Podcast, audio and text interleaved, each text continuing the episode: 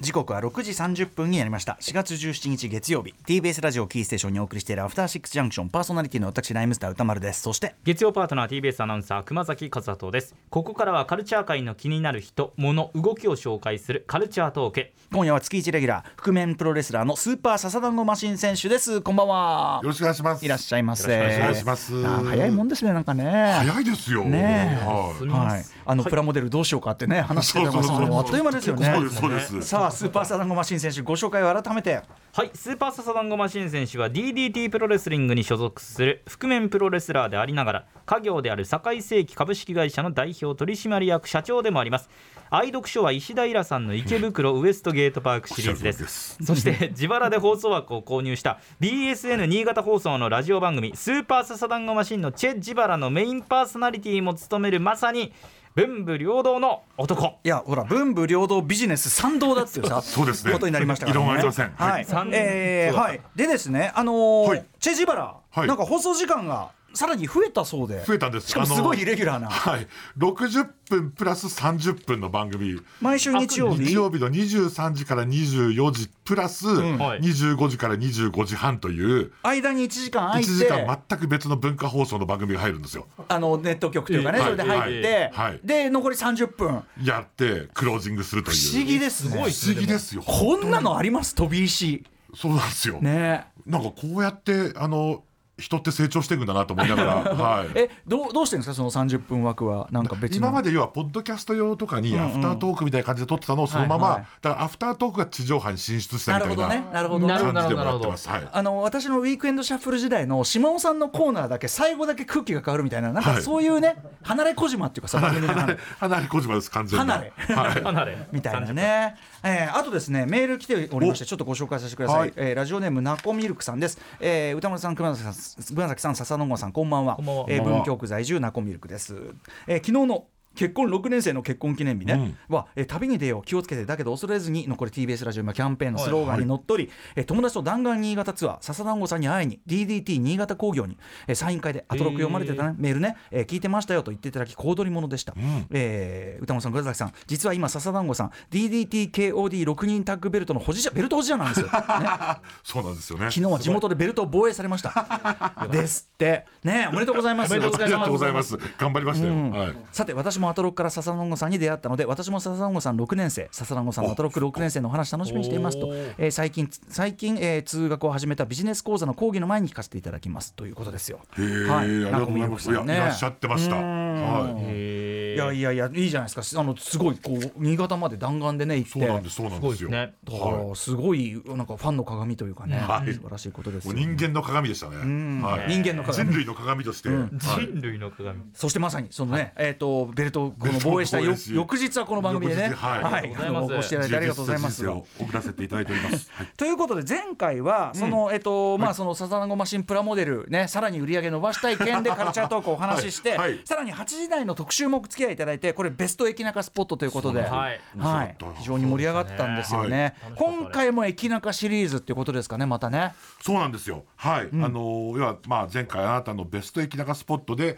ちょっとあのメールを紹介した中で、ちょっと私がね特に気になった、うんちょっとね秋葉原駅に関するメールが、複数来ましたねちょっとね私だから典型に近いというか、んうんちょっとピンとくることが多すぎてですね。なのでちょっとあの秋葉原について私もちょっと独自にあの復習してまいりましたのでーお話をさせてください。現地取材されてきたということですね。はい、楽しみにしております。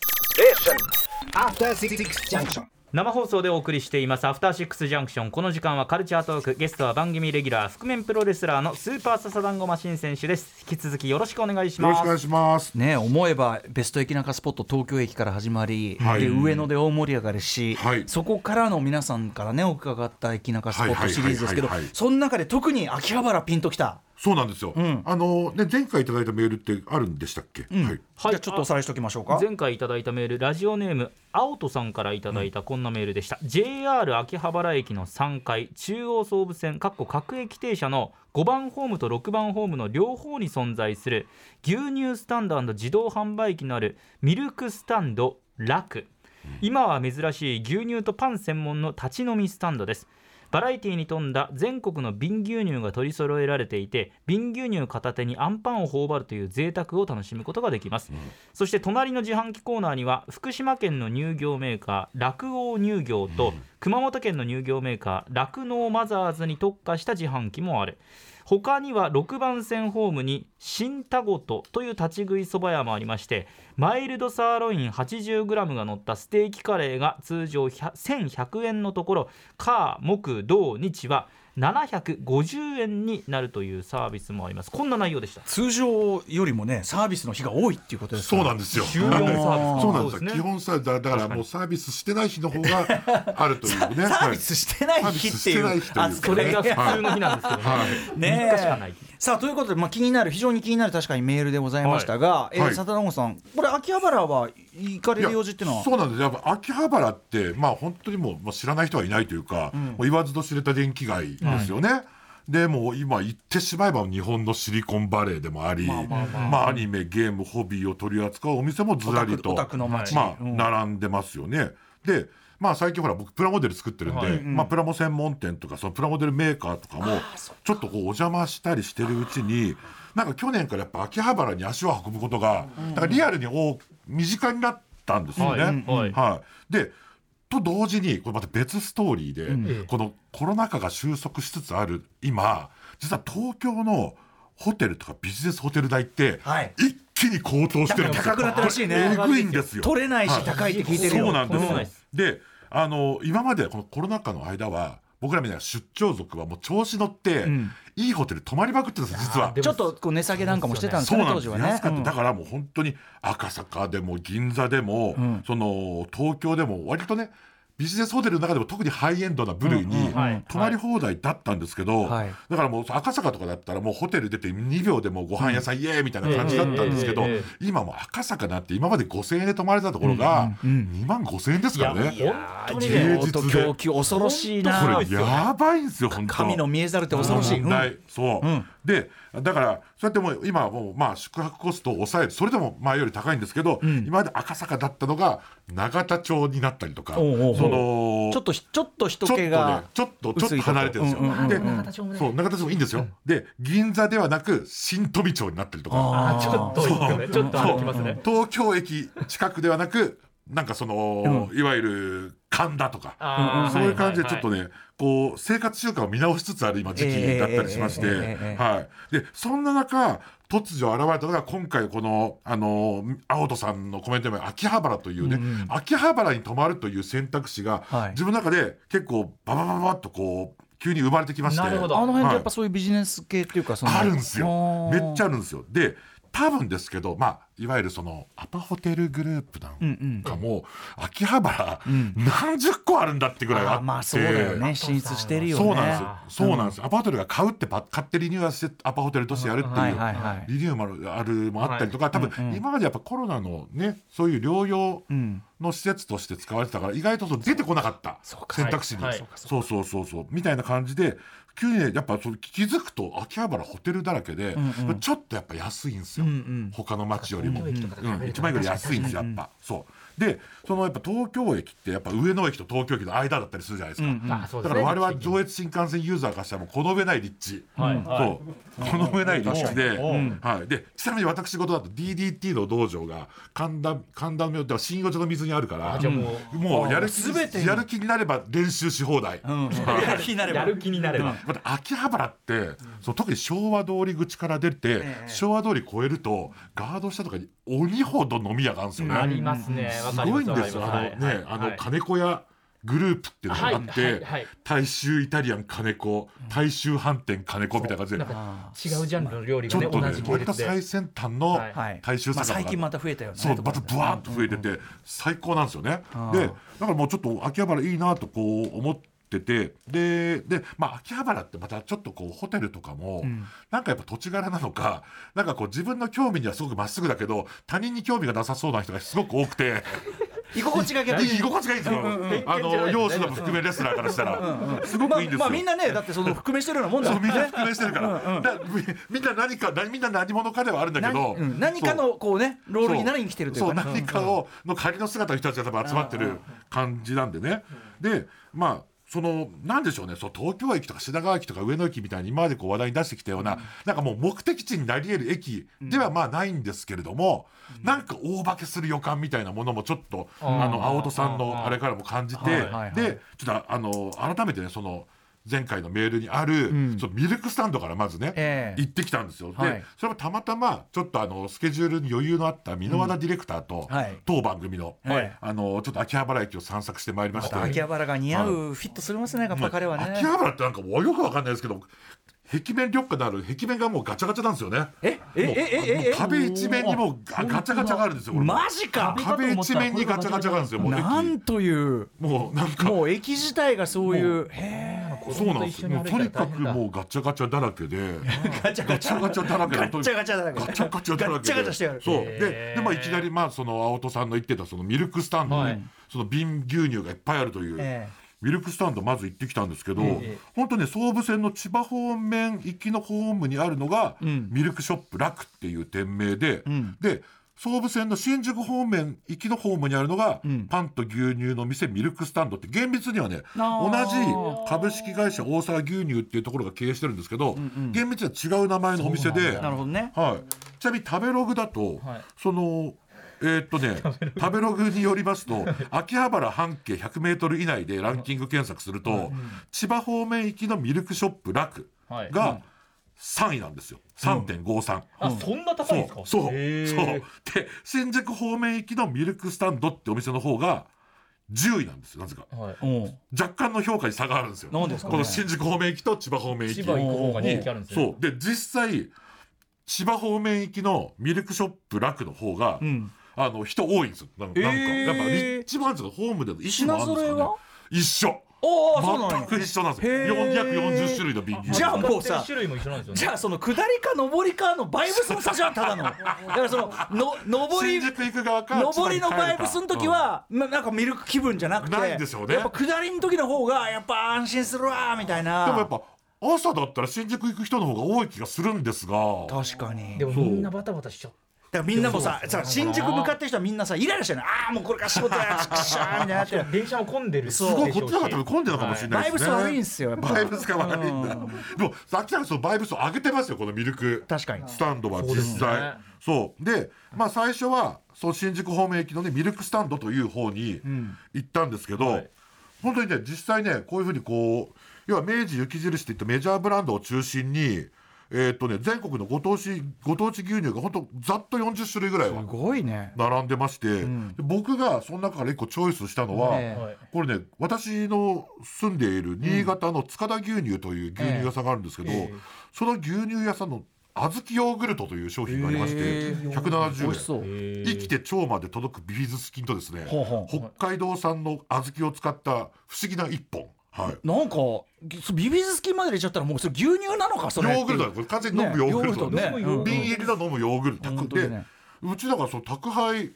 ね実家が宅配でこの,、ええこの牛乳屋さんのあ取ったりしてんだ取ったりしてたんですけど、あはい初めて知りましたねこの存在、へで、えー、箕輪田ディレクターが飲んだのはですね、うんあ箕輪田君写真が来てます名東共同牛乳信州安曇野工場発濃厚クラウン180円という、ねさ、すが彼はやっぱりね、まあご長いなタイトルなんだでっしたけね、ここいなんとかこうい二うのが房好きらしいですなんとか二房豚骨みたいなのね、極二房豚骨がやセっぱメりントね、系みたいなやつ、もうん、うやっぱこういうのが好きなんだよやっぱ。そうなんでうすよ。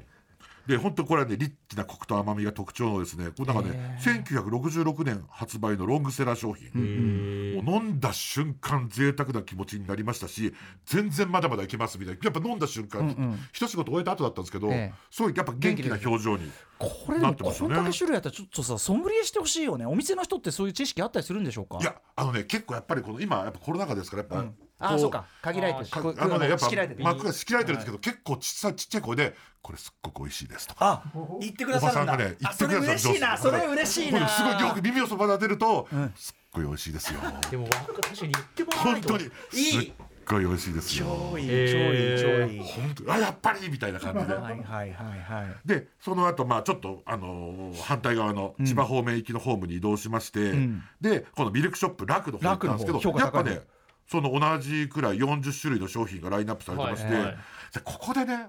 なぜか箕輪田ディレクターが、やっぱ牛乳飲んで元気になったのかわかんないんですけど、あのーあ笑笹野顔子さんのと写真があの早飲み対決しませんかっていきなりあほうほうほうほーうでもなんか言言ってる姿は想像つかなんかね彼はねああ見えてというかねあの勝負事好きなんですそようね早飲み対決しましょうなんかね結構勝ちち負けみたいなことすぐ言うのよえなんでって俺思ったんですけど、 突き出したりさどうすんのとか思って、ええ本当だよねそうでしかもそれ別に放送に載せないんだよねそうで僕らもじゃあもうじゃあ別にもう笹田子さん別にあの録音してこいよあんた牛乳 飲めラジオもそれやるんだ ったらさ音音はないんですもんね、ただ音ないです単純に音ないですただただののマイク持ってただの学生の悪さだよそれ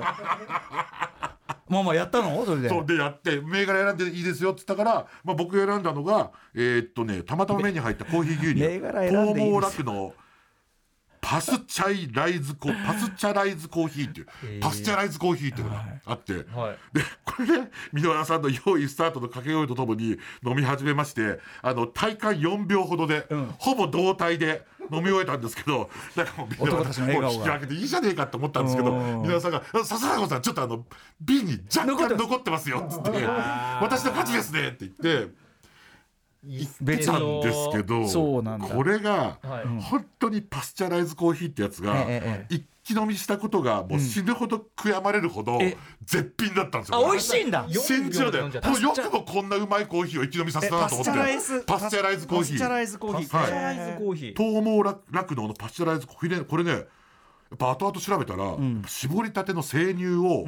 約80%使用したコーヒー牛乳でこれでこだわり抜いたそのコーヒーを抽出して、さらに、えー、サトウキビで作ったそ戦争糖という、はいその優しい甘みがね、あーこれいわゆるまあいわゆるそのはいはい高級高めのコーヒーチェーンのうんうんうんうんラテとかカフェオレとはいはい匹敵するかもしくはそれをしのぐ。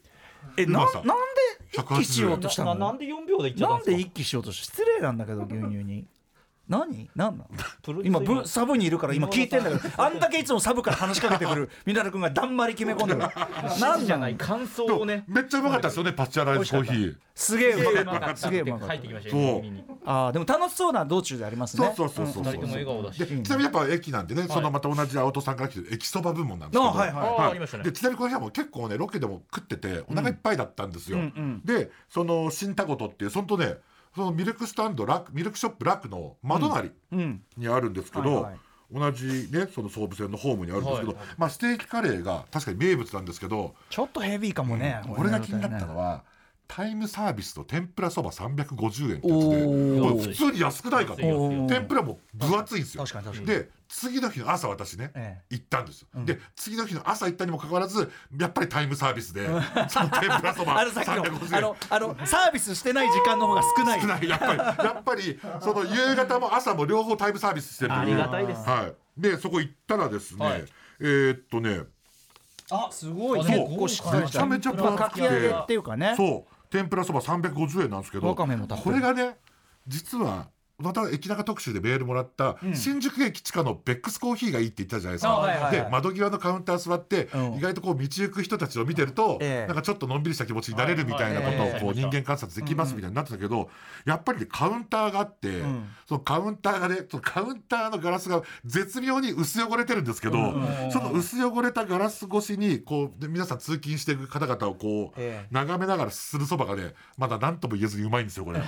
でこれなんか何に似てるの何かに似てるなと思ったら、市ヶ谷の釣り堀ですこれあーえーあ市ヶ谷駅の周りのだからその喧騒都会の喧騒市のヶ中谷駅ので釣り堀から、あの総武線のホームとか電車見て、はいはい頑張ってんなみんなバっていタバタしてうるね人あの気持ちと本一当だ緒、よねそみんなこうさ働いてる時間にさ釣りだよ釣りうそう本当にでそれに近いでもあれとまた一緒で逆もまた死んだりというか,、釣り堀の人たちもまた見られてるじゃない ですかまた覗き込まれてるんですよあいつ電車側からら見るじゃないあいつらひまた釣まりた釣り覗かれてるんですよね釣り糸なんか垂れやしやがってそうで,、うんで一歩で店の外でうまかったなと思って店の外出たらそのね店の外で私が飯食ってたそのそばうまいなっつってそば食ってて、あのバカな顔してみんな歩いてるなって思いながらその窓の外見てたら、はいはいその窓の窓のカウンターの窓ガラスの真下に天ぷらそば350円タイムサービスででっかい看板があ ってその真上のガラス越しで私がずっとそば食ってるんですよ。だからもうなんかなんていうのこう看板みたいになっちそゃうった私がもうリアルデジタルサイネージみたいになっ ててう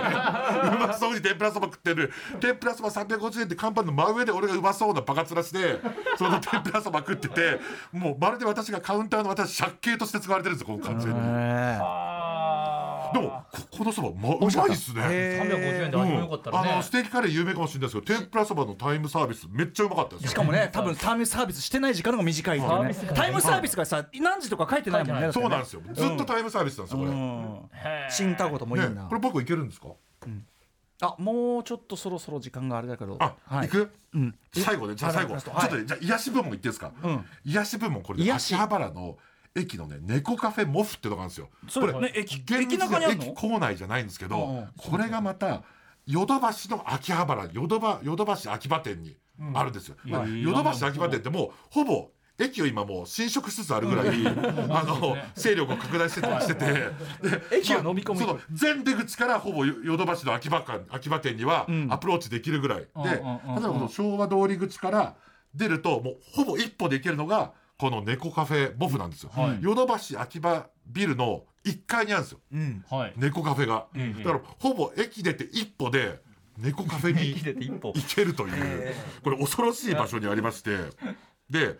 これがですね本当我々がお店に着いた時間だからちょうどお昼あだって15時か15時でご飯タイムやってたんですけど、本当ねなかなか途中入場できずに10分ほどお店の前で待機しまして、でお店入ったら入ったで店内にはね20匹ほどの猫ちゃんとへーそのそれを見守る人間が十数 人いるみたいな感じなんですけど本当にね10分経っても15分経ってもなかなか猫ちゃんとうん触れ合えないんですよ。やっぱみんなすごいご飯直後ですしまあまあまあまあそうでその猫じゃらし的なおもちゃを使っても見向きもされま せんし今こう猫の写真写ってますけど相当望遠で遠くにいる猫を撮ってるだけですからこ れ気まぐれなね全猫ちゃんく懐いてこない。全く懐いてこないんですけど全く席に来てくれないキャバクラみたいな。そう、そうまさにそれなんですよ。で、で、その周りに猫を何匹かはべらせてる方々を見ると、なんかね、その猫ちゃんのおやつ、別料金のおやつをみんな持ってるんですよ。シャンパン開けてるみたいな。そうなドんンでペすリよ。開けてる別み料たいな。金のねおやつ持ってて、えぐいな。そうなんですよ。で、そのね、店内は人間の飲み物、コーラの自販機は、あの無料なんですけど、はい猫ちゃんのおやつは全部ガチャガチャで買う形式なんですよ。やっぱりガチャガチャなんですよ。ガチャなんやっ。ぱりガチャガチャなんですよガチャガチャってことは思思った通りのもん出ない。いやそんなことそんなことなないいそんなことないガチャガチャに200円入れるとカプセルが出てきてそのカプセルにカリカリするおやつがたった5粒入ってるんですよ5粒かでもそのカプセル5粒のカリカリの入ったおやつを席に持った瞬間さっきまで見向きもしてこなかった猫が5匹ぐらい一気にバーッとくるんですよ可愛い猫やっぱたりちがさ、多分さ、ガチャガチャって落としたら、もう、もうちょっと寄ってくもうそうる。寄ってくる寄ってくる、ねそうで、ちなみにこれはあの200円で5粒のカリカリなんですけど、500円のなんかそれこそドンペリみたいな、ちっちゃいちょっとしたスプーン小さじ1杯ぐらいあのはいジュレみたいなおやつもあるんですけど、それを買おうとしてる人なんてもう買う以前にもう高貴な猫が肩に飛び乗ってくるんですよ。もうもうへーいらっしゃい。猫ちゃんの頭いいねやっぱすごい本当すごくて。へー猫カフェえーもうはいだからそれぐらいで本当にマジで、まあ、使った金額2人で232500円ずつぐらいだったんですけあー結構ど投資しましたねマジでクラブで3万円使ったぐらいの充実気感持。ち充実感を得られました。 After Six Junction.